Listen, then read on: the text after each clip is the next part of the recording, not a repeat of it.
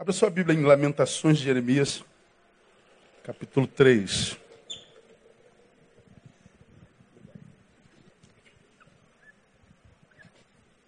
Lamentações de Jeremias, capítulo 3. Queria fazer um breve comentário com os irmãos nesse texto sobre algo que acredito o Espírito colocou no meu coração nessa semana. Tenho tentado ao longo do, dos anos, esses quase 30 anos de ministério, tentado trazer para o púlpito aquilo que eu capto no meu dia a dia, no meio do rebanho, no meio da, da comunidade, do que eu vejo como resultado da sociedade nas nossas emoções. E eu tenho tentado mostrar no Evangelho uma forma evangélica de ser nesse tempo presente. E quando eu falo forma evangélica, não estou falando do modelo dos evangélicos, que com os quais eu quase não tenho nada a ver, mas eu estou falando com o modelo evangélico, ou seja, de Jesus Cristo, de se viver, de se ser. É, como ministrei hoje, evangélico não é quem é membro de uma igreja evangélica, é quem vive segundo os princípios do evangelho. Significa dizer que há muitos evangélicos que não têm nada de evangelho e tem um monte de gente que não é evangélica e é muito evangélico, porque tem muito de evangelho neles. É, só os crentes parece que não conseguem enxergar isso ainda. Então, eu tenho tentado pregar assim uma mensagem bem contextualizada para você ouvir aqui e sair daqui praticando. Para você tentar se tornar um, um, melhor gestor de si mesmo. Como eu tenho pregado esses anos todos e preguei hoje de manhã, que eu acho que valeria a pena ouvir. Aí eu queria ler esse, esse texto com vocês, Lamentações de Jeremias, vocês já me ouviram falar sobre lamentações de Jeremias? E se lembram que Jeremias foi um profeta ah, que Deus usou na sua, na sua época, que desenvolveu um dos ministérios mais, mais, digamos assim, traumáticos e frustrantes que, dentre todos os profetas, alguém poderia ter desenvolvido. Isaías, ele não foi bem sucedido, digamos, fisicamente na sua missão. Ele foi chamado para falar ao povo ao exílio. E ele tem um chamado assim bastante sinistro da parte de Deus, bastante sinistro, porque Deus o chama, diz assim: Isaías, você vai. Jeremias, o que, que eu falei? O quê? Só para saber se vocês estavam acordados, que bom estavam. Então, ele chama Jeremias e fala assim: Jeremias, você vai falar ao meu povo. Mas eu quero que você saiba que o meu povo não vai ouvi-lo. Você vai chamá-lo ao arrependimento, eles não se arrependerão. Você vai chamá-los ao, ao, ao quebrantamento, eles não se quebrantarão. Você vai chamá-los à responsabilidade, permanecerão irresponsáveis. Você vai pregar a minha palavra debaixo da minha autoridade e eles não vão amá-lo por isso, vão odiá-lo. Então quero que você saiba que você vai pregar, pregar, pregar, ninguém vai te ouvir. Jeremias, ele se espanta com esse chamado, mas que chamado é esse, Deus? Deus explica em outras palavras, porque você vai pregar e a tua palavra vai ser semente. Mas o fruto dessa semente você não vai ver. Então você está sendo chamado para um ministério ferrado, fracassado. Principalmente aos olhos da contemporaneidade, né? que a gente mensura sucesso de um ministério pelo número de gente que a gente coloca, consegue colocar sentado no banco. Quanto mais número, mais bem sucedido é o ministério, mais bem sucedido é o ministro. Não tem nada a ver com nada. O poder do ministério não está na quantidade de gente que ajunta no banco, mas na influência que essa gente que está no banco exerce sobre o lugar onde Deus plantou como igreja. A igreja não morre, portanto, quando para de se reunir, ela morre quando para de influenciar. Se ela é igreja, se reúne todo dia, mas não tem influência sobre a cidade, não é sal que salga nem luz que ilumina, é uma fracassada. Então, número não tem nada a ver com o evangelho. Nunca teve, não tem, nunca terá. Então, ele diz assim: ah, se você for, Jeremias, mensurar o sucesso do teu ministério por número, você está fracassado porque ninguém vai te ouvir. Eu te dou ah, o ministério da palavra e você não vai ser ouvido por ninguém. E aconteceu exatamente isso. Isaías foi odiado, Isaías foi perseguido. E Jeremias, por que Isaías? Dá um tempo. Você foi ontem, sei lá. Não é? Eles foram contemporâneos. Então, a, a Jeremias, não vai dar certo para você, vai dar ruim. Pois é, Jeremias sofreu, sofreu, sofreu, sofreu, chorou, chorou, chorou, chorou. E ele entrou para a história conhecido como profeta o quê? Profeta chorão.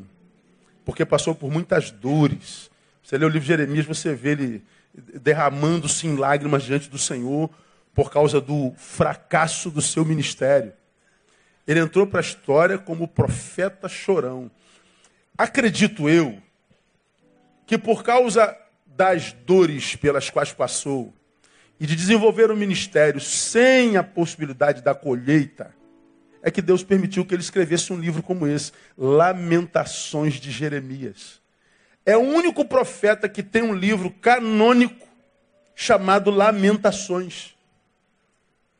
Nenhum outro profeta, todos os profetas foram perseguidos, todos os profetas sofreram, todos os profetas foram rechaçados, mas todos eles viram número, viram sucesso, viram colheita viram, viram resultado do, da sua semeadura. Jeremias não. E me parece que a sua angústia foi tão intensa que Deus permitiu que ele colocasse em história e que é, essa história produzida pelas suas lágrimas se transformasse em palavra de Deus, lamentações de Jeremias. Interessante, né? Porque o choro foi a marca do ministério daquele cara. Ok, uma vez que a gente sabe a razão do livro, deixa eu levar você a Olha lá o, o versículo 21, que eu e você conhecemos muito bem, que na minha versão está escrito assim: ó, torno a trazer isso à mente, portanto tenho esperança. Noutra versão, quero trazer à memória aquilo que me pode dar esperança. Tem mais versões. Você vai na JFA, revista e corrigida, está escrito lá: disto me recordarei em meu coração, por isso tenho esperança. Então ele diz: Eu me recordo no coração e porque veio a memória o que está no coração, eu tenho esperança. A Bíblia de Jerusalém está escrito assim: Eis o que recordarei ao meu coração e por que eu espero. A nova versão internacional diz: Todavia, lembro-me também do que pode me dar esperança. Bom, o texto, em todas as versões, faz associação entre esperança e lembrança, entre memória e esperança. E a, a lição é maior desse texto, vou mostrar para vocês, eu já preguei nele, vocês vão se lembrar de alguma coisa, se bem que eu vou falar noutra vertente, é que a nossa vida, a minha, tua, como a de Jeremias, a nossa vida é nada mais, nada menos do que a consequência dos pensamentos que dominam a nossa mente. O que é a tua vida, Neil? Ora, minha vida é aquilo que dominou minha mente. O que habitou minha mente, o que habitou meu pensamento, é, em algum momento da minha história, fez de mim o que eu sou. Eu sou a consequência dos pensamentos que me habitam. A minha vida é a proporção do que habita minha mente. A forma como eu enxergo, diagnóstico, a, a, o meu tempo tem a ver com o que habita minha mente. Dominou minha mente, leva tudo. Por isso, Jeremias, vou mostrar para vocês, ele, ele, ele, ele, ele diz para si mesmo no momento da sua vida: torno a trazer isso à mente, ou seja, quero trazer a memória. E o que você quer trazer à memória, Jeremias? Eu quero trazer à memória, nesse contexto da minha vida, aquilo que pode me dar esperança. Ele decide o que vai pulular a sua mente. Ele decide o que ele vai, vai trazer à memória. Ele decide o que vai tomar posse, rédea do que se chama pensamento nele. Aí, essa palavra me chamou muita atenção, eu vou, vou caminhar com vocês um pouquinho nesses minutos. Porque todos sabemos, todos nós, não há quem não saiba disso, que, em grande maioria, os pensamentos com os quais nos preocupamos e os pensamentos que nos incomodam são os pensamentos que os outros têm a nosso respeito.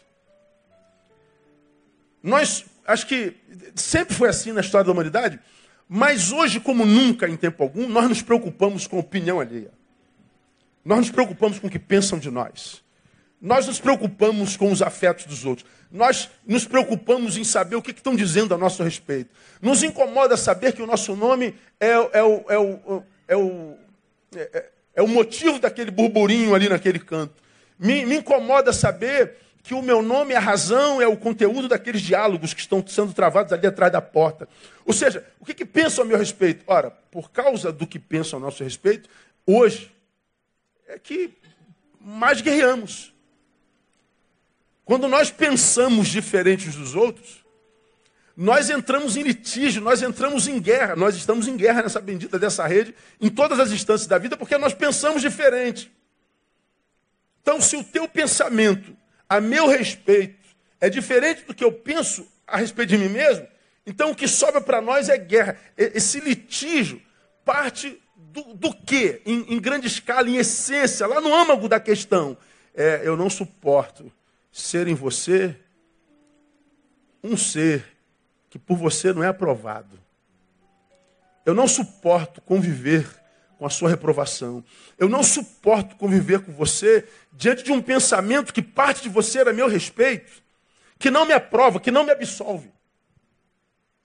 Pois é, é aqui que está a questão para mim.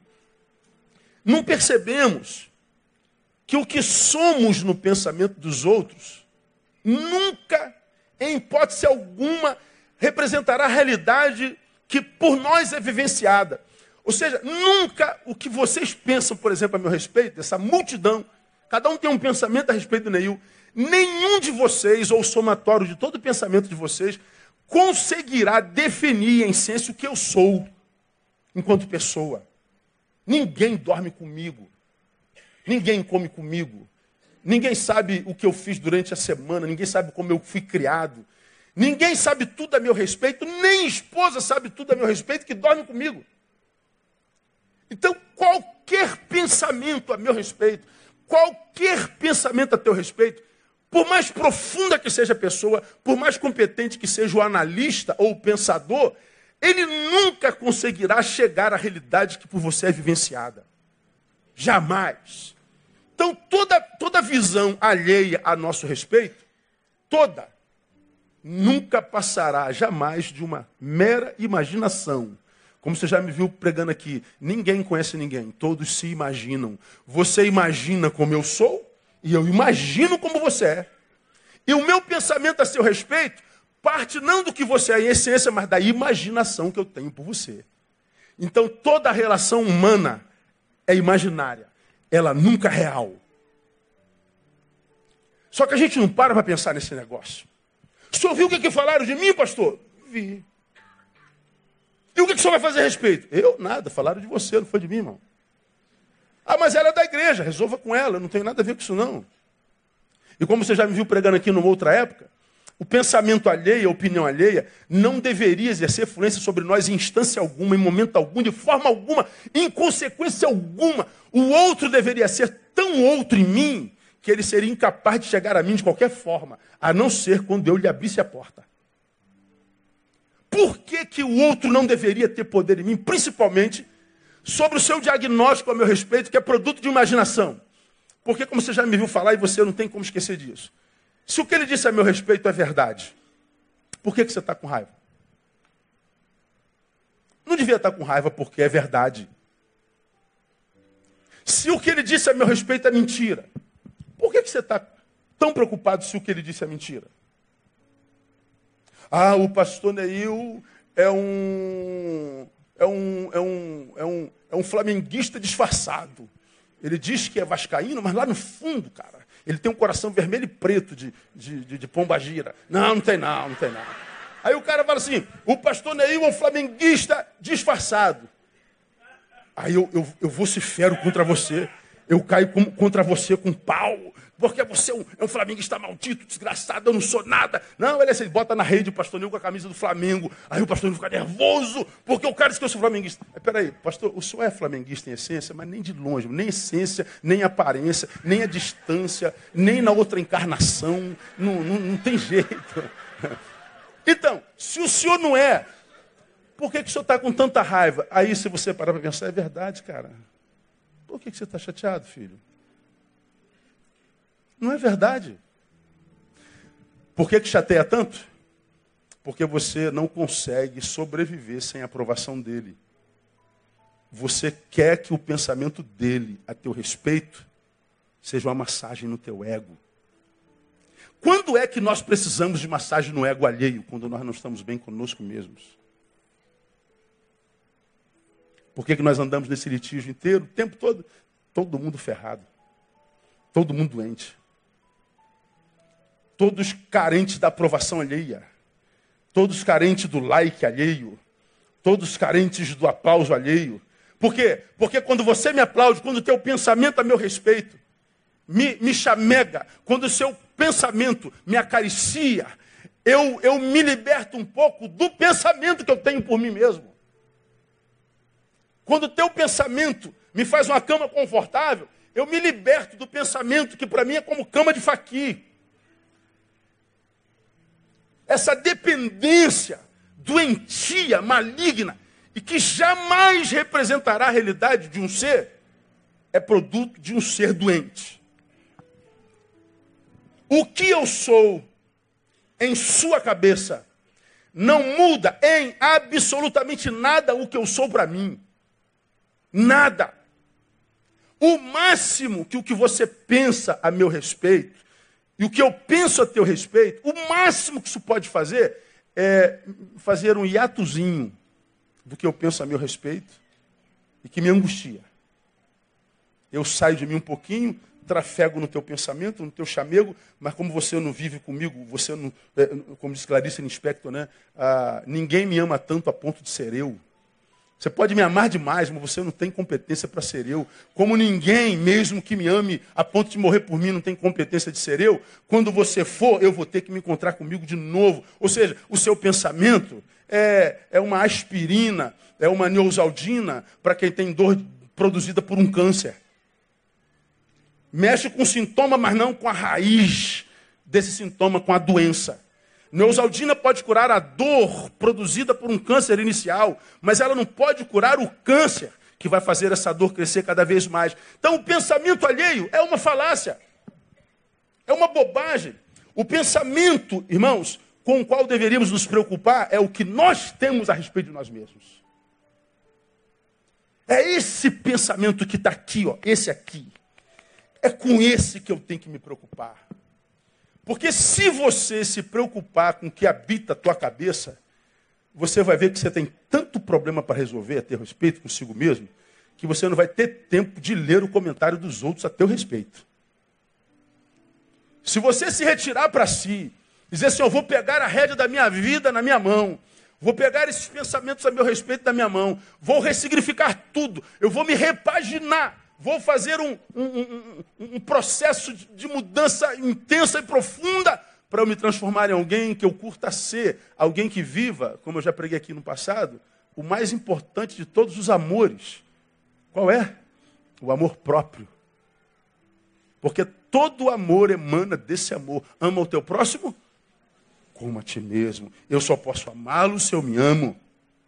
Então, todo amor que, que, que eu preciso todo amor que eu quero atrair na vida, todo amor que eu necessito, ele será a posteriori desse amor, que é o principal de todos, que é o a priori. Enquanto eu não me amo, eu não amo nada nem ninguém. Enquanto eu não amo nada nem ninguém, eu não semeio semente que eu faça colher amor de algo de alguém. Isso parte do quê? Da, da, da relação que eu tenho comigo mesmo. É o que está aqui, ó gente. Não é o que está aí a meu respeito, nem o que está aqui a teu respeito. Vamos comigo para o texto, só para lembrá-los. Estamos em Jeremias. Sai daí, Isaías. Já que ele foi embora já. Deixa eu mostrar para você, você já sabe isso aqui. Olha o Jeremias, do versículo 1.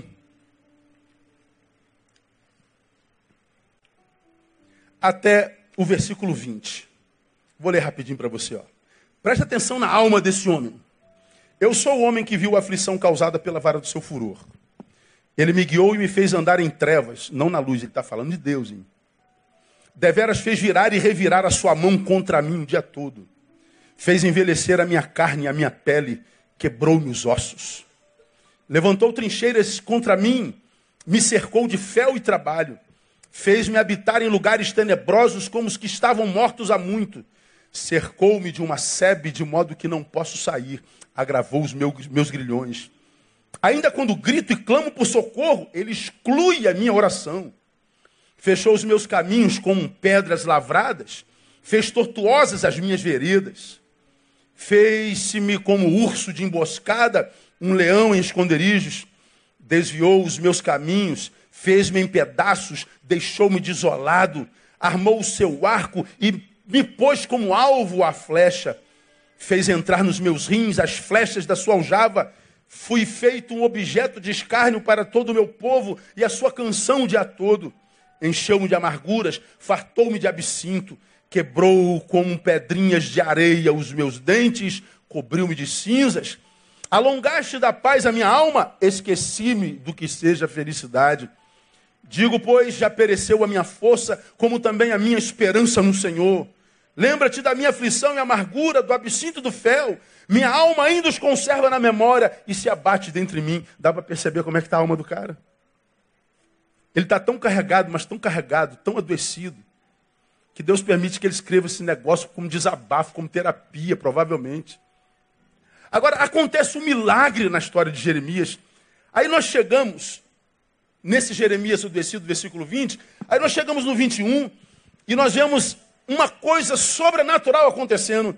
Torno a trazer isso à mente, portanto tem esperança. Noutra versão, quero trazer à memória aquilo que me dá esperança. Porque até então, a memória dele só estava voltada para a dor, para o fracasso, para o absinto, para o fel, para o abandono de Deus, para as flechas nos rins, para a sua dor, para a sua desgraça. De repente, ele tem um insight, pô, peraí, o que, que eu estou fazendo comigo? Eu vou trazer à memória eu vou trazer à minha, à minha mente aquilo que me pode dar esperança. E ele faz isso. Agora, olha, olha, olha o Jeremias do 22 em diante. A benignidade do Senhor jamais acaba. As suas misericórdias não têm fim. Olha que coisa louca, irmão renovam-se cada manhã, grande é a sua fidelidade. A minha porção é o Senhor, diz a minha alma, portanto esperarei nele. Bom é o Senhor para os que esperam por ele, para a alma que o busca. Bom é ter esperança e aguardar em silêncio a salvação do Senhor. Bom é para o homem suportar o jugo na sua mocidade, que se assente ele sozinho, fique calado, porquanto Deus o pôs sobre ele. Põe a sua boca no pó, talvez ainda há esperança dê a sua face ao que o fere, farte-se de afronta, pois o Senhor não rejeitará para sempre. Embora o Senhor entristeça alguém, contudo tem compaixão, segundo a grandeza da sua misericórdia, porque não aflige ninguém, não, porque não aflige, sem, nem entristece de bom grado os filhos dos homens, pisar debaixo dos pés a todos os presos da terra. Ele vai exaltando o Senhor. Acontece um milagre na cabeça de Jeremias. Um, um, um é o Jeremias de 1 a 20, Outro é o Jeremias do 21 em diante. É, há, uma, há uma mudança significativa na vida do cara. Aí eu pergunto a vocês: o que mudou em Jeremias? Mudou a situação que ele estava? Sim ou não? Não, não mudou, não. Mudou a, a Deus mudou a postura para com ele? Não. O que, que mudou em Jeremias? Diga vocês. A sua forma de pensar. O que habitava a sua mente? E porque o que habitava sua mente mudou, a sua forma de enxergar mudou. Ele muda a forma como ele enxerga a situação, que é a mesma. Ele muda a forma como enxerga a geografia, que é a mesma de dor. Ele muda a forma como enxerga Deus. Ele muda a forma como enxerga o futuro. Muda tudo, sem mudar absolutamente nada, a não ser aquilo que habitava a sua memória. Pois é, irmão. Talvez agora a gente entenda por que, que todos nós temos tantos embates travados na mente o tempo inteiro. Como eu falei pela manhã, né? A, a verdadeira batalha, você já aprendeu isso, ela é travada na mente. A verdadeira batalha, ela é travada no campo das ideias. É travada no campo dos diagnósticos. Por que, que é travada lá? Porque o diabo sabe que a forma como eu penso, a forma como eu enxergo, a forma como eu diagnóstico, vai determinar que tipo de vida eu terei. Não é Ele quem diz que tipo de vida eu vou ter. Nem é Deus que diz que tipo de vida eu vou ter. Deus tem o poder de nos dar a vida que nós quisermos, mas nós teremos de Deus a vida que nós construímos aqui primeiro. Se não fosse assim, não haveria nenhum filho de Deus sofrendo. Não haveria nenhum filho de Deus sendo humilhado. Não haveria nenhum filho de Deus deprimido. Não haveria nenhum filho de Deus se matando na vida. Mas sabemos que filho de Deus e não filho de Deus sofrem da mesma forma, passam pelos mesmos problemas, pelas mesmas adversidades. Por quê? Porque Deus não nos trata como fantoche, cria um script para mim e não me dá liberdade para não viver o script dele. Ele nos trata como seres livres desde o Éden. Você já me viu falar sobre isso aqui? Quando me perguntaram lá uma vez, pastor, por que Deus botou aquela bendita daquela árvore no jardim? Para quê? Se, se, ele não bota aquela árvore e não precisava, eh, não precisava dizer para Eva, se comer daquela árvore, o bicho pega, morre. Para que, que botou aquela bendita daquela árvore? É só não botar. Aí você fala, é verdade. Aí o cara que não crê na palavra diz a história da carochinha. Porque não tem sentido botar aquela árvore lá, né? Pois é, mas pense um pouquinho mais, mais, mais raso. Se Deus não coloca aquela árvore lá, nós seremos um fantoche de Deus, condenados a obedecê-lo, condenados a seguir o seu script, condenado a nos transformarmos em vaquinhas de presépio de Deus. Alguns crentes diriam, mas não seria uma bênção, pastor? Porque os planos de Deus são sempre bons, são sempre maravilhosos. São. Só que os planos de Deus são planos que nos dão plenitude para ser, inclusive, algo que Ele não queira que sejamos. No plano de Deus, a liberdade é liberdade mesmo. Não é um cativeiro disfarçado de liberdade. Olha, Adão e Eva, vocês são livres para fazer o que quiserem, olha quanta liberdade. Eles não saberiam que não seriam livres para desobedecer a Deus. Eles não saberiam que não eram livres para ir contra a vontade dele, contra o script social dele. Eles não saberiam porque seriam vaquinha de presépio, sem consciência plena. Agora, Deus cria livre e diz assim: ó, você é livre, inclusive, para não viver os planos que eu tenho para você. E se você não quiser me obedecer e viver a sua própria vida longe de mim, a tua oportunidade é aquela lá, aquela árvore lá. Deus cria a gente no jardim e diz: Você tem liberdade, inclusive, para me desobedecer. Você não é condenado a me obedecer. Que Deus é esse, gente?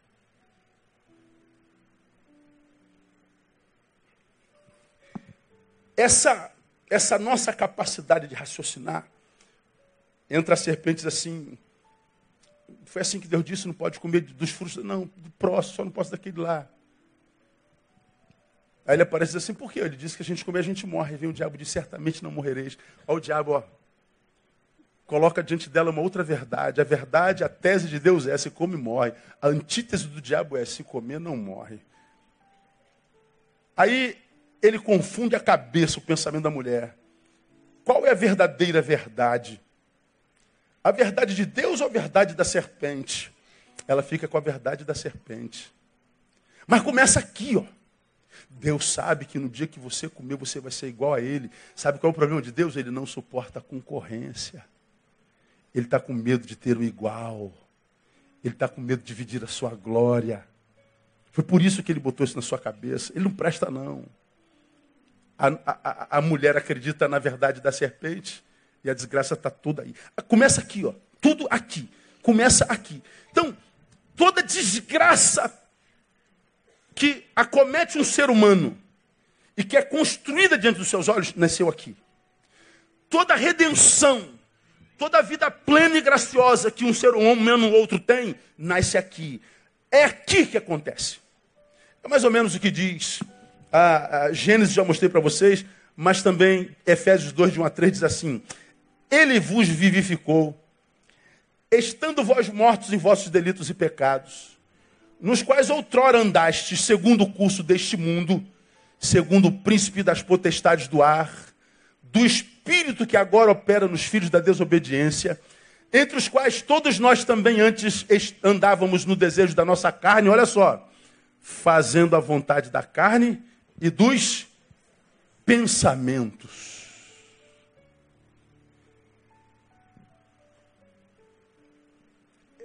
E éramos, por natureza, filhos da ira, como também os demais. Por isso, uma vez que a, a tua mente foi alcançada pela graça através da palavra de Deus, ou seja, ela pode ser alcançada pela mentira desse tempo, ela pode se tornar refém da opinião alheia, ela pode se tornar, enquanto palavra, no pensamento, menos preciosa do que o pensamento do outro sobre você, é que vem essa palavra de 2 Tessalonicenses 2, de 1 a 2, que diz assim, ó, ora, quanto à vinda de nosso Senhor Jesus Cristo e a nossa reunião com Ele, rogamos-vos, irmãos, que não vos movais facilmente do vosso modo de pensar nem vos perturbeis, quer por espírito, palavra, por epístola, como viada de nós, como se o dia do Senhor estivesse perto. Não vos movais facilmente do vosso modo de pensar. Por que, Paulo, que eu não devo me mover facilmente do meu modo de pensar? Porque a forma como você pensa determina o tipo de vida que você terá. A forma como você pensa é, é, é, é constrói uma vida de graça e equilibrada em Deus, como também o que você pensa pode desconstruir tudo que um dia Deus sonhou para você. É aqui. Então, minha igreja, para quem tem ouvidos e ouve, nesse tempo em que todo mundo se mete na vida de todo mundo, nesse tempo em que todo mundo opina sobre todo mundo, eu acho que você deveria evoluir um pouquinho dessa rede, dessa cultura é, é, repetitiva de, de apedrejamento e, e opiniões, transcendê-la um pouquinho, viver o que Jung chamou de individuação, não é? e se tornar um pouco mais refém de si mesmo né, enquanto identidade e personalidade, para que você possa respirar desse mar comum de desgraça dentro do qual a gente vive, que é de opinião o tempo inteiro e que vai moldando a nossa forma de pensar. Quando Jeremias diz: Quero trazer à memória o que pode me dar esperança, ele, ele fala dessa realidade que começa em mim e que se transforma a partir de mim na vida que eu vivo nesse exato momento. Então, vamos imaginar. Você está aqui no meio dessa multidão, e como eu falei, citando Rousseau uma vez, o homem é um ser absolutamente só. Há um ser dentro de você que só você conhece. Ninguém, absolutamente ninguém além de você conhece. E mais, ele é tão seu, tão particular, que nem o teu mais íntimo imagina que ele habite aí dentro. É você e você. Solidão plena, incompartilhável. Solidão a respeito da qual Deus fala lá no Éden. Não é bom que o homem esteja só. De que solidão ele fala? Dessa solidão que é, é incompartilhável. Por que, que Deus cria um outro igual? Porque quando eu estou no outro, vem cá, meu amor, só um minutinho. Não é bom só, Neil. Por quê? Porque você virou dependente do outro? Não. Dia 3 de setembro, 30 anos de casado. Essa mulher não tem noção do que é o marido dela. É, é, é. Eu não tenho noção de quem é minha mulher. Que é isso, pastor? Duvido que o senhor não saiba tudo sobre a vida delas. Não sei não, irmão. Vira e mexe, nós nos surpreendemos, né? Vira e mexe, você surpreende com seu marido, surpreende. Você, mamãe, está aqui com 80 anos, tem um filhinho de 70. Não, 70 não dá não, 60. Aí a mãe fala assim, não, meu filho é um anjo, eu conheço profundamente meu filho. Mãe, a senhora não tem noção do capita que é seu filho. O seu filho é esse anjo na tua imaginação. A senhora não sabe o que, seu filho faz longe da senhora, longe dos amados. Só nós nos sabemos. Quando lá no Éden a Bíblia diz assim: não é bom só, cria o nosso eu outro da nossa carne. Por que, que ele faz? Porque ele fala de uma solidão que, se não for remediada por uma companhia. É uma, ele fala de uma solidão que me esmaga. Ele está dizendo: olha, depois do pecado, há um ser em você que você não vai suportar. Se viver nele 24 horas e não sair dele por um tempo para respirar. Aí ele nos dá o outro, nós nos encontramos. Aí você fala assim: quando a gente se encontra, pastor, acabou a solidão? Não, não acaba a solidão. O que acontece é o encontro de duas subjetividades. O eu que eu sou com o eu que ela é. Que podem se tornar uma só carne, mas nunca se tornarão uma só personalidade. Somos duas subjetividades. Um encontro é o encontro de duas subjetividades. Não é a morte da solidão. Quando nós estamos em público, porque em público, perdemos a capacidade de sermos o que somos plenamente. Porque no público, nós temos que desenvolver script social. Há papel a se cumprir. Você tem que usar roupa, você tem que ser ético, você tem que ser educado, você tem que se arrumar, tem que dizer de, de, corretamente. Não, não pode falar isso, você está em público. Pois é, quando nós nos encontramos, é o encontro de duas subjetividades. O solitário continua aqui, o solitário continua lá. Nós, no encontro, temos um hiato da solidão. A, a solidão dá um tempo. Nós esquecemos da solidão, porque nos retiramos para o outro, nos confundimos. E aí nós respiramos. E por que, que nós precisamos respirar? Porque o pecado desconfigurou o que eu era em Deus. A nossa mãe optou por uma outra verdade que não a de Deus. Portanto, a verdade de Deus não pode mais ser plenamente vivenciada em mim. Eu não encontro mais plenitude, por isso vem Jesus. Quando ele me dá o outro, ele diz: Neil, respira nela lá um pouquinho, do Neil que você é, porque ficar em si muito tempo vai te fazer adoecer. Não é bom só. Possível? É. Bom jamais. O encontro não é para matar a solidão, é para dar uma respirada dela. Obrigado, amor.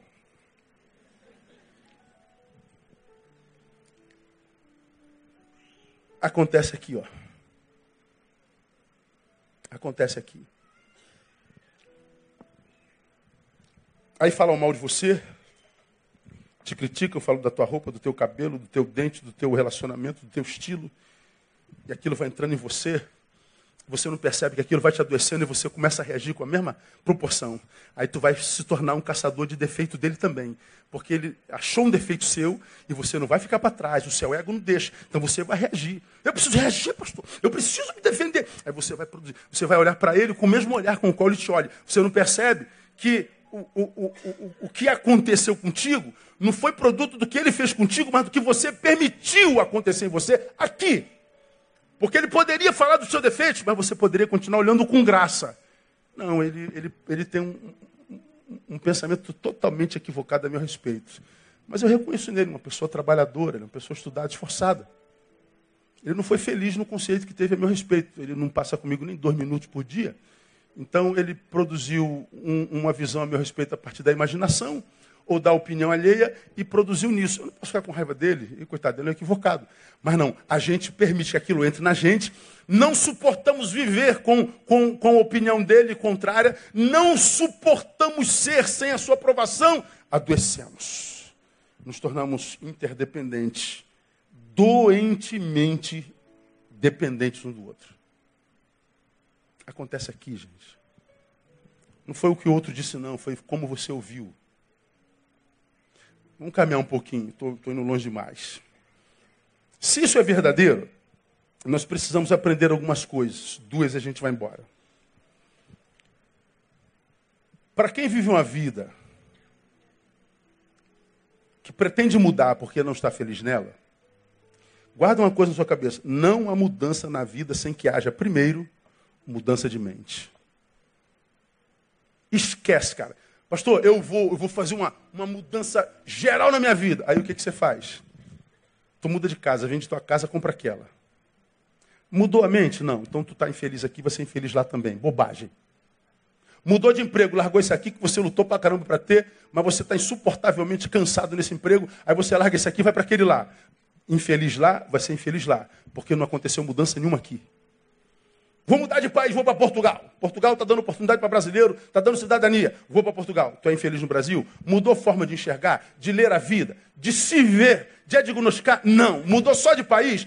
É infeliz no Brasil, vai ser infeliz em Portugal também. Todo mundo fala do êxodo que o Brasil está vivendo para Portugal, agora nem tanto para a América, mas ninguém fala do êxodo que Portugal está vivendo para cá também. Quantos brasileiros voltando porque não deram certo? Porque não adianta mudar a geografia, não adianta mudar time, não adianta mudar de mulher, mudar de marido, não adianta mudar de igreja, não adianta mudar de nada se não mudar aqui. A tua vida é não é por causa do que está do lado de fora, do que está do lado de dentro. Porque no lugar da tua infelicidade tem outras pessoas que, embora estejam no mesmo lugar, ele está feliz a beça.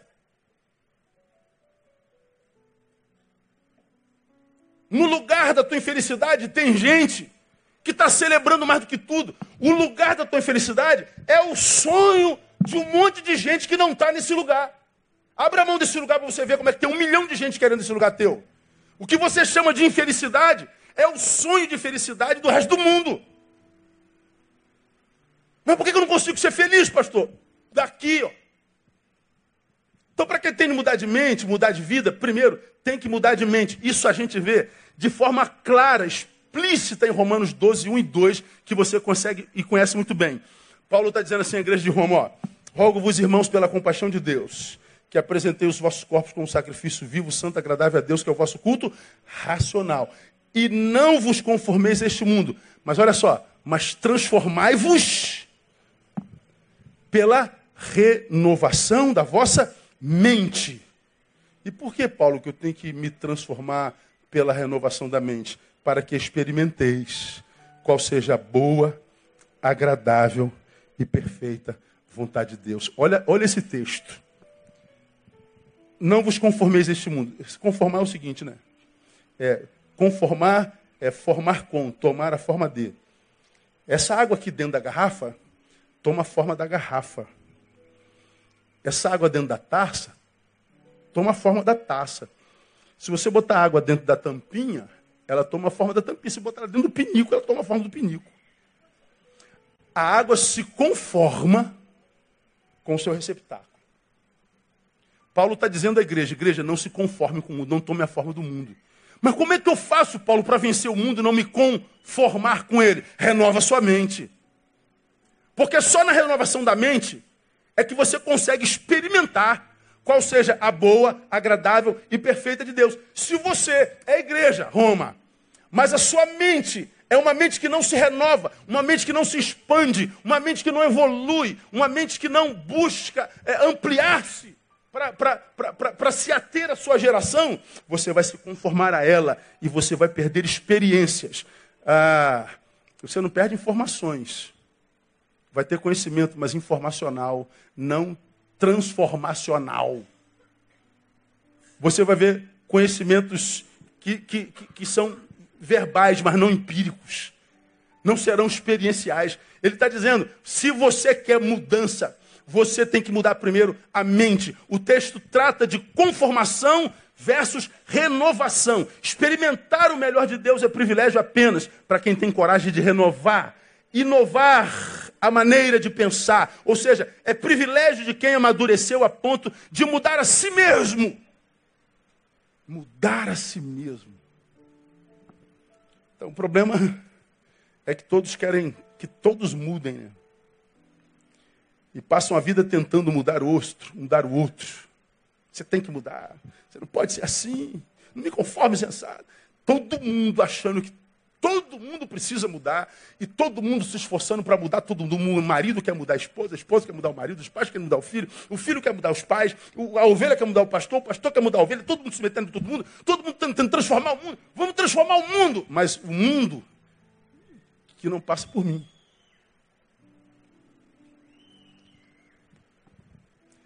O resultado desses agentes transformadores de mundos, cheios e plenos de boa intenção, eles terminam cansados e frustrados, porque o nosso papel não é mudar o mundo, é mudar a gente mesmo.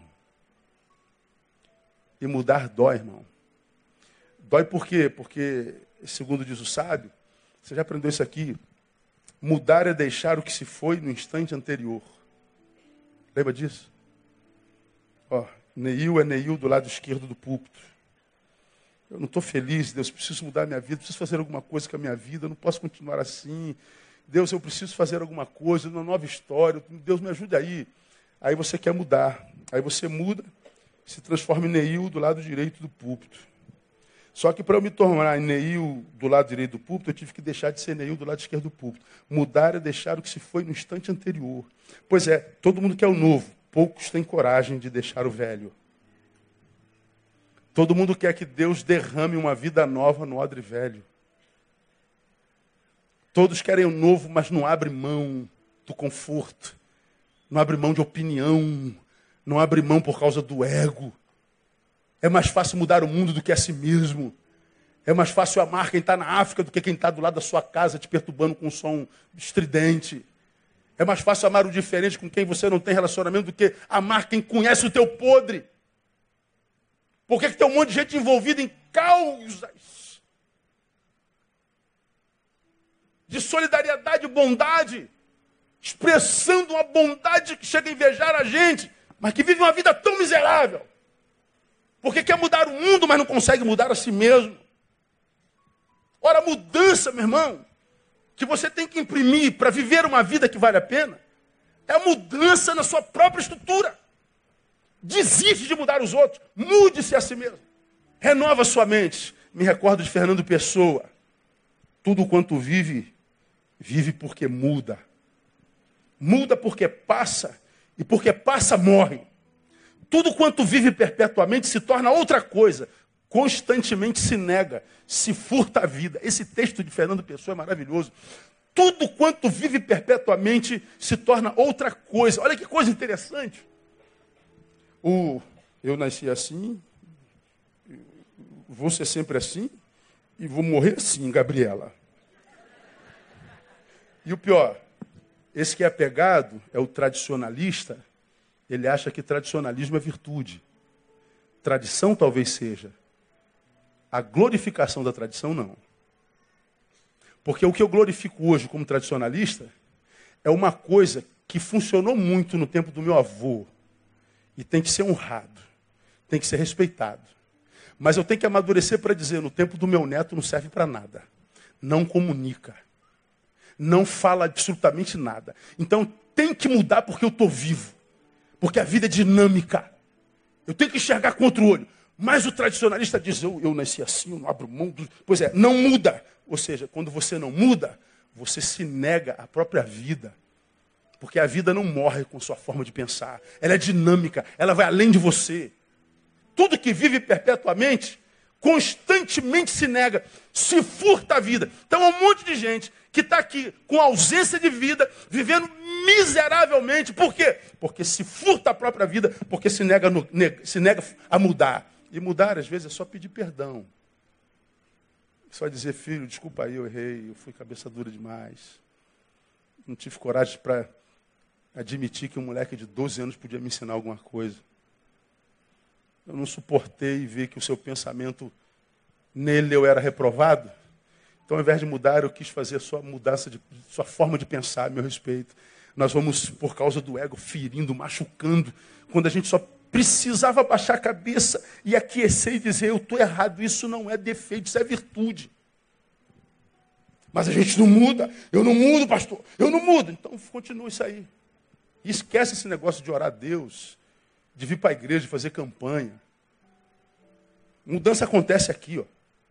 Então, guarda na tua cabeça, não há mudança de vida sem que haja primeiro mudança de mente. Segundo, e, e no segundo eu termino. Regule a liberdade de teus pensamentos. Aqui eu quero atenção sua. Regule a liberdade de seus pensamentos. Ou seja, seja senhor deles, não escravo. 2 Coríntios 10, 3 a 5. Preste atenção.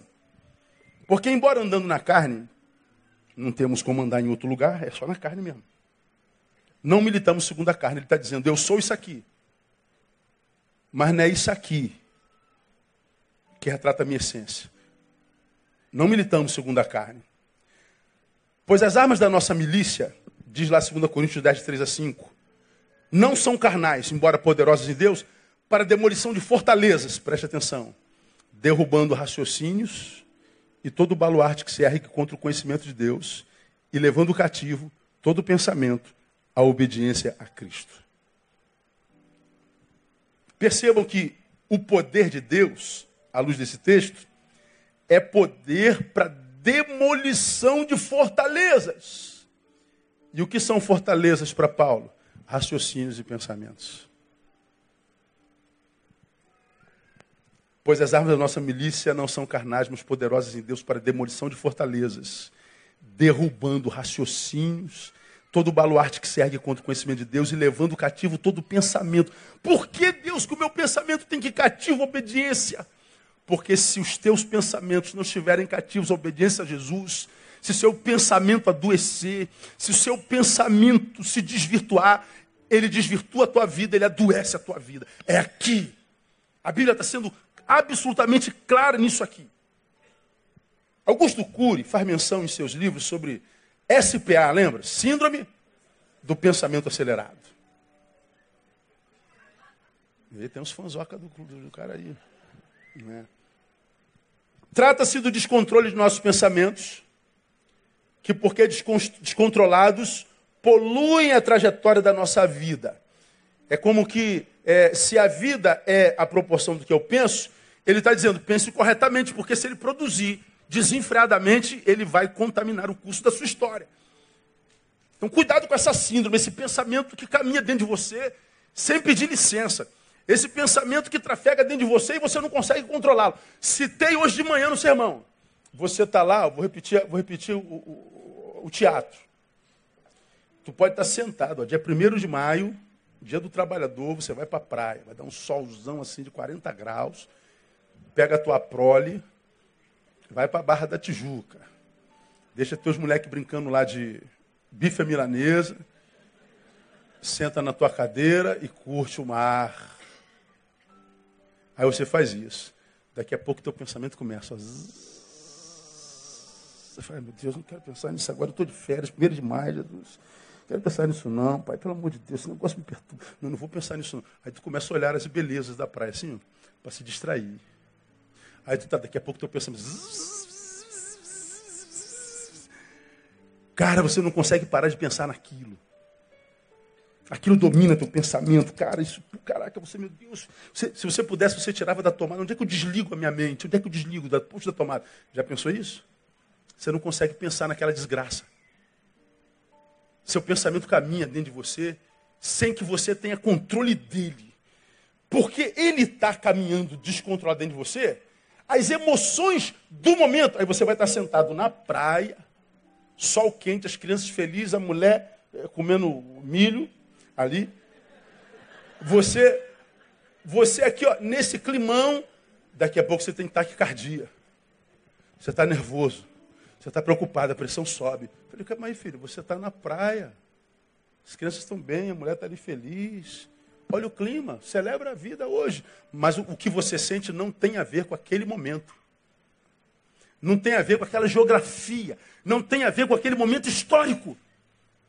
Você está pilhado, você está desesperado, você está tenso, você está deprimido, você está irado, você está, sei lá, você está sentindo tudo, mas nada, absolutamente nada a ver com aquele momento. Ou seja, você não vive aquele momento, embora naquele momento. E o que Deus tinha para você naquele momento? Não chega até você. É como se você não tivesse vivido.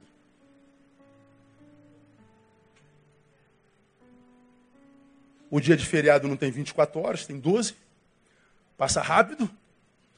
Aí no, na quarta-feira tu já vai para o trabalho, para os teus problemas de novo.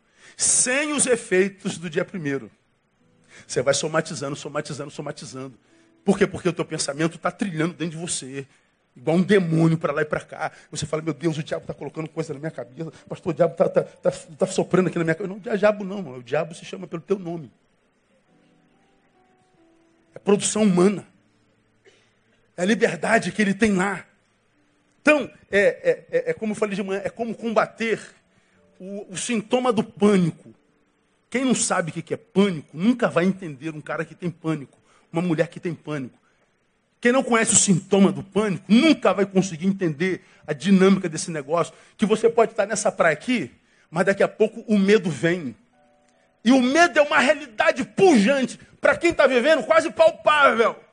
E ele é tão palpável enquanto verdade que o teu corpo inteiro reage àquele medo. Você começa a ter sudorese, ou você tem calafrio, você começa a ser tomado por um desespero, e você vê se, vê se tomado por, um, por uma sensação, como se você estivesse na, na, naquela, naquela fornalha aquecida sete vezes, como se você estivesse diante de uma cova de leões, como se você fosse é, é, estivesse no meio de um arrastão em Copacabana, como se a morte te espreitasse. Os sintomas. Aí não adianta alguém falar, não fica assim, não, não está acontecendo. Não adianta. O sintoma é verdadeiro. Como que se começa a combater o sintoma do pânico? Produzindo um pensamento contrário a ele. Porque o sintoma está te dizendo ameaça, ameaça, perigo, perigo, você vai morrer, cuidado, você vai morrer. E você deixa isso trafegar dentro de você sem produzir um pensamento antagônico. Não, não Neil. Neil respira fundo, Neil respira fundo. Abre o olho, Neil, olha, não tem ameaça nenhuma. Veja bem, Neil, é uma mentira da sua mente adoecida. Isso não é verdade. Embora você sinta no corpo, você só sente porque sua mente produziu voluntariamente. Mas olha ao redor, sua mulher está bem comendo milho, as crianças estão brincando de, de, de, de, de bife à milanesa. Neil, você está na Barra da Tijuca, seu carrinho está ali, você está de folga. respira, Neil, você pro, promove um pensamento antagônico. Vamos imaginar que aquele pensamento tomasse 100% da sua mente. Quando você produz um pensamento antagônico, ele já toma 70%. Perdeu o poder. Se você insiste nisso e vira uma prática, ele passa para 50. Com a ajuda do terapeuta, com a ajuda medicamentada, com a ajuda de profissional, você vai vencendo o medo. Porque você está produzindo um pensamento contrário, porque tudo começa aqui. Então o que eu estou dizendo para você? Regule a liberdade dos teus pensamentos. Regule a liberdade do seu pensamento. Outra consideração. Por que, que tantas pessoas assombradas pelo passado, são assombradas pelo passado, mesmo sem ter um passado tão maligno assim, enquanto outras, com um passado absurdamente maligno, não são assombradas por ele. Pessoas que a gente bota diante de nós no gabinete e o terapeuta diante de si no consultório, e ele tem sequelas no presente de algo cometido no passado. Culpa, ou trauma. Por que, que em alguns a culpa por algo vivenciado no passado, que nem foi tão grande assim, mexe tanto, desconfigura o presente e no outro não? Porque alguém que viveu o mesmo trauma naquela época não vive sequelas tão profundas como aquela pessoa que viveu um trauma igual e não consegue viver hoje mais. Por que, que essa relação com o passado é diferente nos seres humanos da contemporaneidade, irmãos. Por que, que isso é uma realidade? É simples. O que sofre menos peso do passado, influência do passado, aprendeu a educar a memória. Ele, ele exercita a memória, ele educa. Nossa, a nossa memória é educável. Ela se exercitada ela aprende a nos obedecer. Você consegue ter o domínio dela. Você consegue controlá-la. Você consegue, portanto, viver a promessa que diz que Ele nos abençoaria com uma paz que excede todo entendimento. Olha só, que guarda o quê? Mente e, portanto, coração. O mundo está acabando, a tua mente está controlada. Não, não, eu sei, eu sei o que está acontecendo. Deus é comigo. O Senhor é por mim. No final vai dar tudo certo, vai ficar tudo bem. Estava falando hoje de manhã com a igreja, eu fui almoçar com o André ontem no restaurante em Campo Grande. Aí desci com a carteira e a chave na mão, mas minha moto estava descoberta, eu ia pegar a capa da moto para tapar. Aí eu peguei, botei a carteira e a chave em cima do carro, assim a traseira. Minha filha desceu. Pai, cadê a chave? Está ali, ó, com a minha carteira ali em cima, pega lá. Eu tapei a moto. Quando eu voltei para o carro, as duas já estavam no carro, eu entrei e falei, ela, se ela entrou, ela pegou a chave. Se pegou a chave, pegou minha carteira também.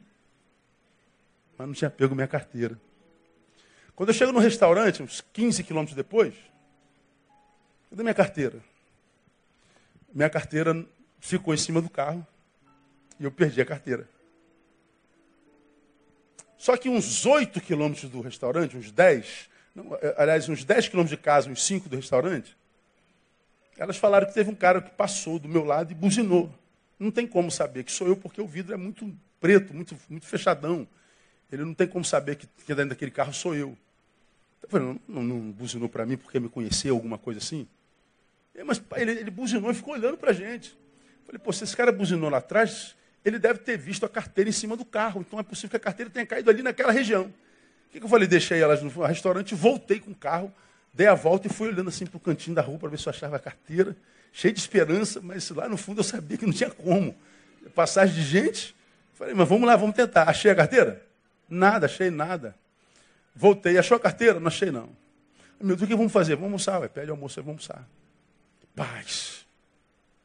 Falei, não, o senhor, o senhor, puxa vida, vai ter que cancelar isso, meu Deus, vão achar, vão achar minha carteira, vão fazer um assassinato lá e vão botar minha carteira no lugar, e, e vão, vão, descobrir a senha do meu cartão, vão tirar aqueles 15 reais que eu tenho lá dentro da minha carteira, e eu não sei o que, papai. Ó, a gente constrói um quadro de desgraça, de pessimismo. A gente só pensa na desgraça. A gente diz, meu Deus, e vão, vão, vão fazer um sequestro e vão botar a, a minha, minha, carteira de motorista, uma desgraça. Vamos fazer o quê? Vamos almoçar, ué. Comer o peixinho que a gente está sonhando. Chegou o peixe, meu telefone toca. Um colega que mora no Canadá, que está no Canadá, falou assim: Neil, tu perdeu tua carteira? Eu falei: perdi. Vai me dizer que acharam no Canadá? Não é possível.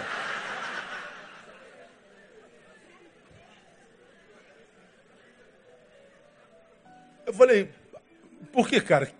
Quem achou?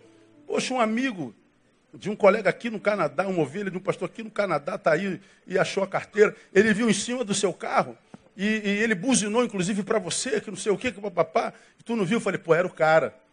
O cara passou, viu a carteira caindo, voltou, pegou a carteira, voou tudo na carteira, ele pegou identidade, cartão, dinheiro, pegou tudo, jogou dentro. Quando ele viu de quem era cartão, pastor Neil Barreto, ele quase morreu do coração. E ele falou: Meu Deus, é a carteira do pastor Neil. Qual a probabilidade da gente achar uma carteira perdida do pastor Neil no Rio de Janeiro? Cara, ele ligou para o pastor do Canadá, ele ficou assim, desesperado. Meu Deus, eu vou entregar a carteira ao pastor Neil. Acabei de almoçar, aí liguei para ele, meu brother, eu, tô, eu não estou aqui de Campo fui lá, peguei a carteira. Eu chego lá na casa do Ricardo Tinoco, o filho dele tem um problema grave no intestino. E faz um tratamento raro. O pastor só pode orar? Eu falei, pô, cara, acho que eu vim aqui para curar teu filho, não é possível, cara. Tem que ter um propósito esse negócio. Oramos com ele, oramos com a esposa, oramos com, com o filho. E ele gosta de, de, de, moto, moto não, ele gosta de Vespa, aquelas Vespas antigas, ele monta, desmonta. Tirei uma foto na Vespa, ele botou no Facebook. Qual a probabilidade de você ter visita do pastor Neil, ainda mais tirar uma foto em cima da sua Vespa?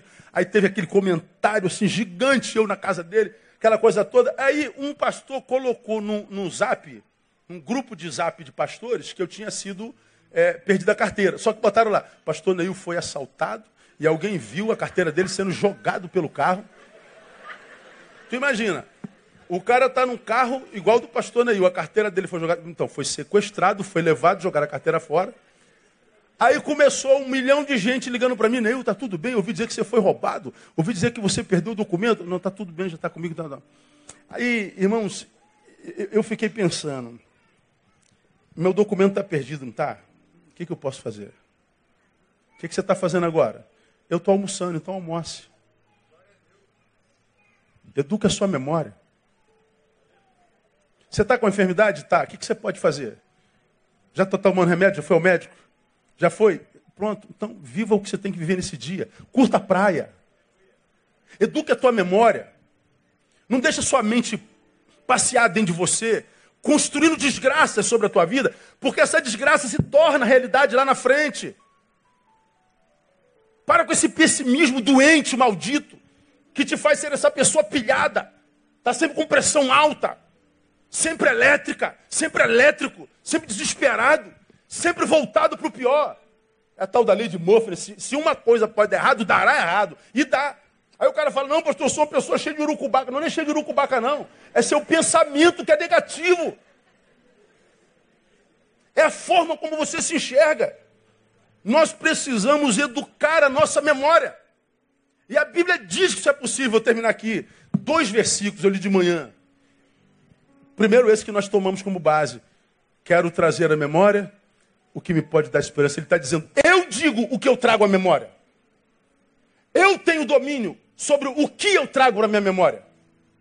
O outro texto vem de Filipenses 3, de 13 a 14. Irmãos, não julgo que haja alcançado, mas uma coisa faço. É que esquecemos das coisas que para trás ficam e avançando para as que estão adiante de mim, prossigo para o alvo pelo prêmio da vocação celestial de Deus em Cristo Jesus. Uma coisa faço, é que me esquecendo das coisas que para trás ficam. Ora, de um lado, Jeremias diz: Eu quero trazer à memória o que me dá esperança. De outro lado, Paulo diz: Eu vou esquecer o que não presta. Quem é que tem o domínio da sua mente? Quem domina, leva você inteiro. Então não existe mudança se a sua mente não mudar. Se você não lutar contra si mesmo. Se você não lutar contra, contra essa, esse pensamento que, que, que pulula dentro de você sem controle. Eu me lembro de Voltaire. Quando não há entre os homens liberdade de pensamentos, então não há liberdade. Se não há entre os homens liberdade de pensamentos, então não há liberdade. Aí quando eu penso em versículos como Gálatas 5.1, deixa beber uma aguinha aqui.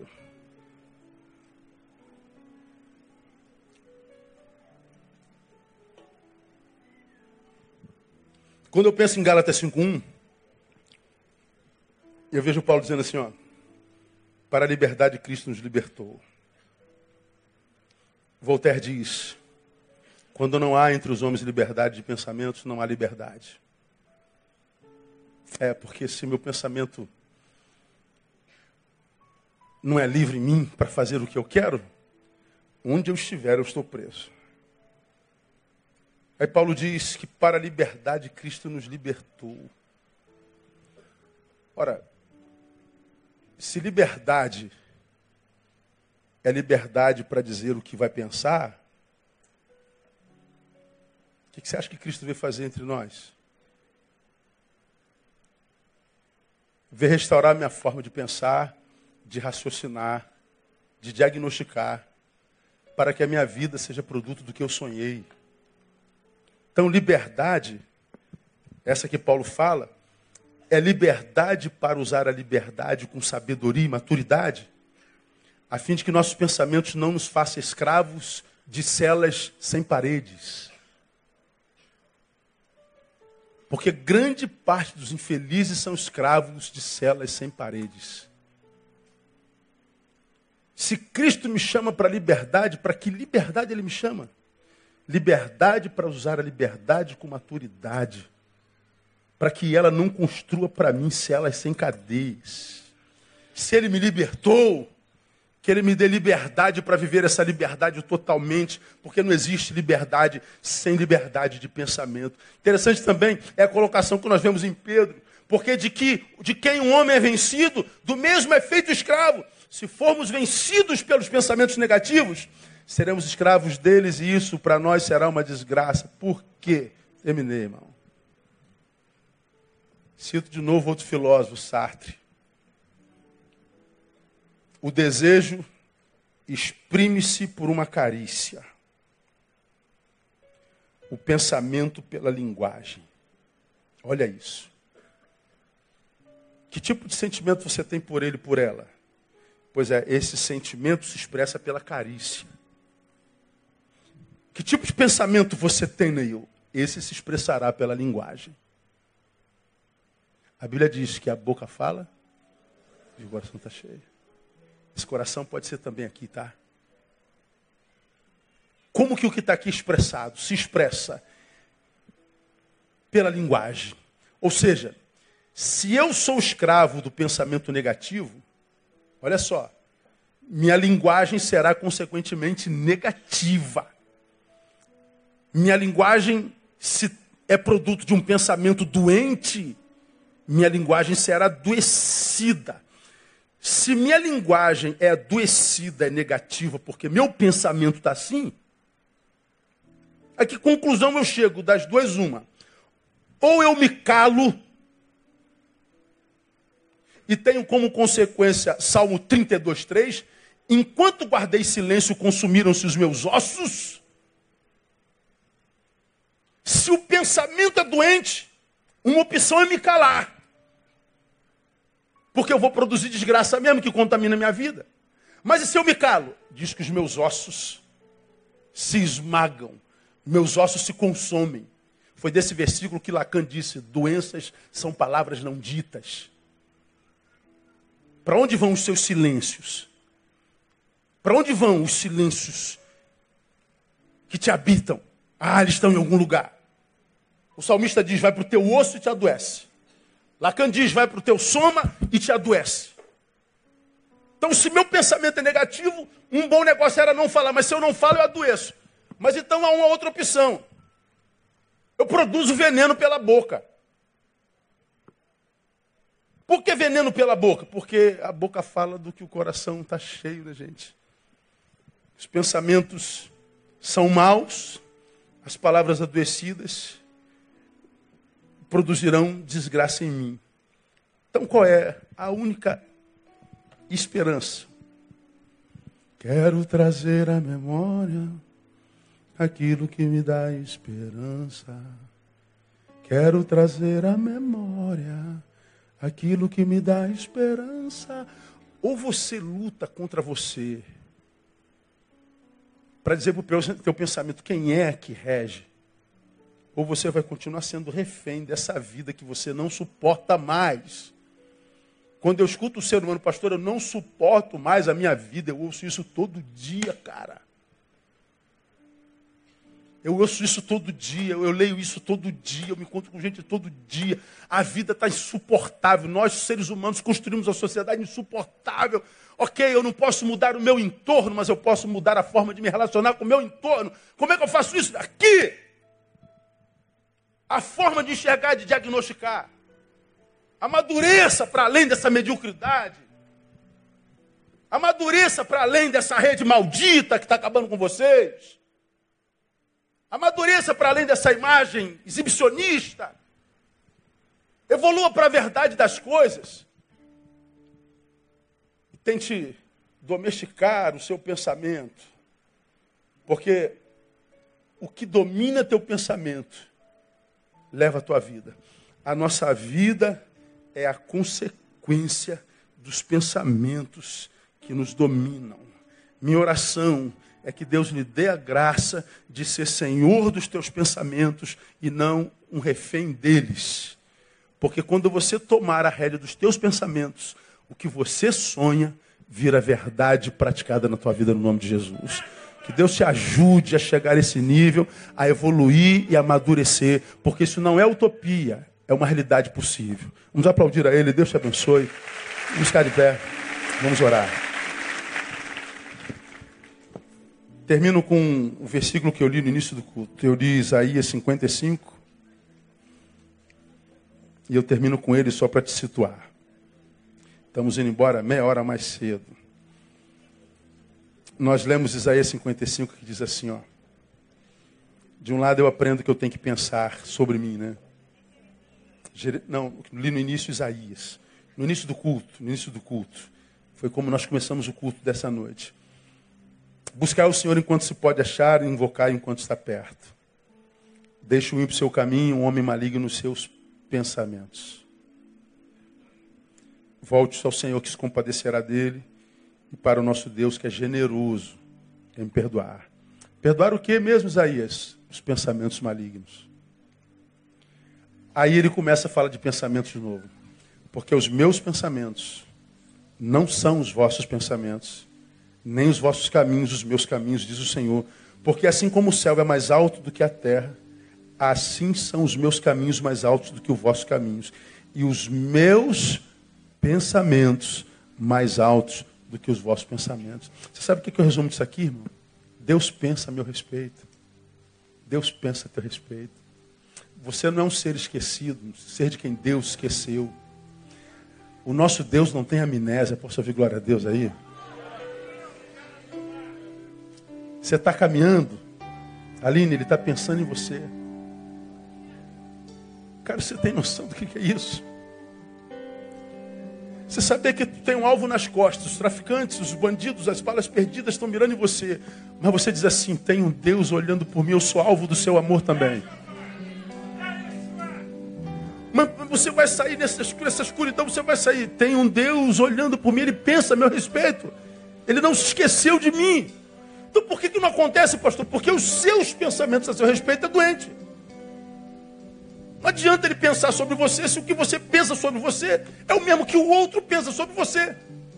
Se o pensamento que te ocupa e que te preocupa é o do outro, manda o outro se catar, pô.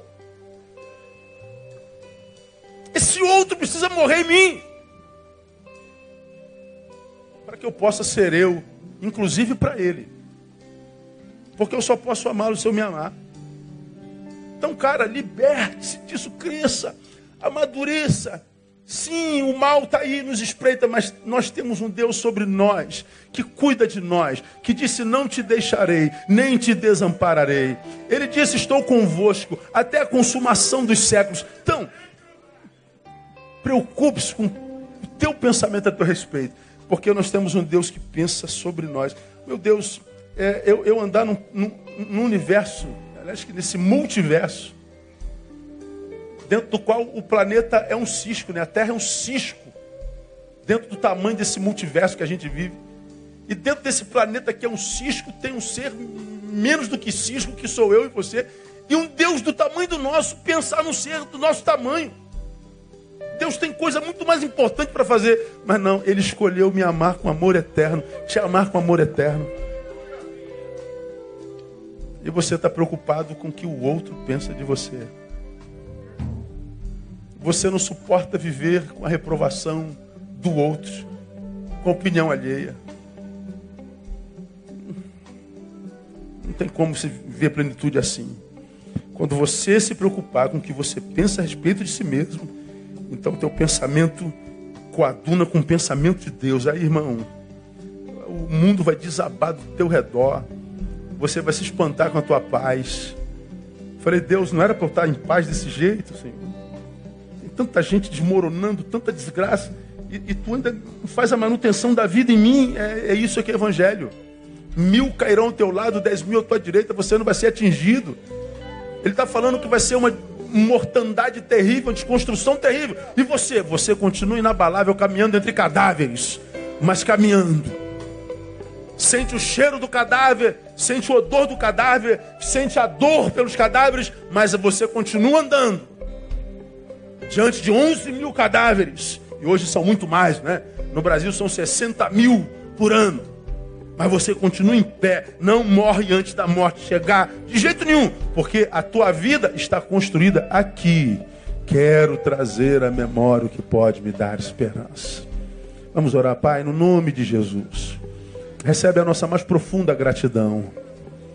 E nos ajude, Pai, a praticar o que nós ouvimos nessa noite. Que nós tomemos a rédea dos nossos pensamentos. Porque nós aprendemos que a nossa vida é a proporção dos pensamentos que nos habitam. Sabemos que a ansiedade é problema de pensamento, a angústia, a dor, a vingança, a doença psicossomática, tudo nasce no pensamento. Então, Deus, nos ajude a educar a nossa memória, a educar o nosso pensamento, que nós amadureçamos para dizer como Paulo, esqueço-me das coisas que para trás ficam. Amadurecer como Jeremias, eu quero trazer a memória o que me dá esperança. Que a minha mente seja um servo, que a minha mente, ó Deus, seja um aliado não um inimigo em mim. Que a minha mente, que a nossa mente, seja uma mente ligada à tua mente, que os nossos pensamentos estejam ligados aos teus pensamentos, que nós vivamos, ó Deus, essa ligação nevrálgica entre filho e pai, de modo que a tua vida passe por nossa vida o tempo todo, o dia todo. Tu sabes quantos aqui nesse lugar estão doentes, Deus, estão desequilibrados, com as suas emoções abaladas, que essa noite seja uma noite de cura que essa noite seja uma noite de retorno ao equilíbrio, à esperança. Que essa noite seja uma noite de sono, sono como meus, meus irmãos não, não, não dormem há muito tempo. Que essa noite eles durmam que eles descansem, que eles acordem amanhã para viver uma nova jornada, a mesma vida de forma diferente. Agora, Deus, com um pensamento em Ti, com um pensamento voltado para Ti. Tu sabes, ó Deus, quem precisava ouvir essa palavra. Tu sabes, ó Deus, como essa palavra está sendo cura na vida de tantos filhos, filhas teus que não se perca uma só vírgula, que ele saia daqui meditando nela, que ela, essa palavra trabalhe durante a madrugada, que ele acorde com ela, mas acorde curado no nome de Jesus. Nós oramos, ó Deus, e abençoamos o teu povo, te pedindo que tu nos conceda uma semana de bênção na tua presença e paz. E nós te daremos glória. Nós oramos e abençoamos o teu povo. No nome do Cristo, nosso Senhor que reina. Amém e aleluia. O melhor aplauso que você puder dar a ele. Deus abençoe você. Até a próxima. Permitindo o Pai. Dá um abraço no teu irmão. Profetiza uma semana de bênção. Vamos sair cantando.